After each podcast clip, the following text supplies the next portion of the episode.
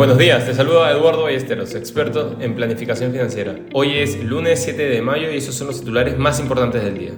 En el plano local, el candidato de Perú Libre, Pedro Castillo, sigue liderando las encuestas, sin embargo ha mostrado un retroceso de 2%, mientras que Keiko Fujimori ha subido en el mismo porcentaje, haciendo que la brecha electoral entre ambos candidatos se reduzca de un 10 a un 5%. Esto fue una noticia positiva para el mercado local, debido a que todos los índices de la BBL cerraran al alza el día viernes. De esta forma, el índice selectivo subió un 2.93% y el índice general un 3.37%. Dentro del plano internacional, los futuros bursátiles de Estados Unidos fueron mixtos, después de que el Dow Jones y el S&P 500 alcanzaran máximos históricos en la sesión anterior, ya que un decepcionante informe de empleo de Estados Unidos alivió las preocupaciones sobre las perspectivas de un aumento de las tasas de interés. El dólar ligeramente más débil, mientras que el oro se vio fortalecido los precios del petróleo subieron después de que el operador de oleoductos colonial de Estados Unidos tuviera que cerrar debido a un ciberataque. En Asia, las acciones japonesas registraron subidas debido a que el enfoque de los inversores cambiara gracias a las ganancias corporativas.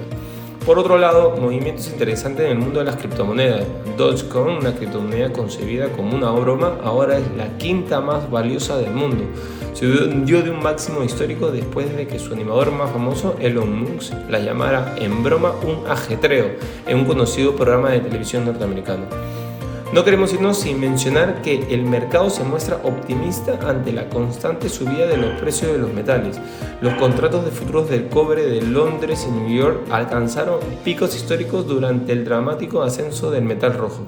Las valoraciones de Rio Tinto Group, BHP Group, se encuentran en niveles récord o casi récord, mientras que los inversores en fondos menores también comenzaron a aumentar.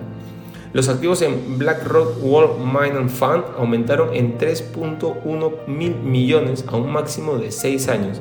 Aún así, el fondo está muy por debajo del pico de 2011 de 18 mil millones, lo que sugiere que la afluencia aún podría tener mucho más por recorrer.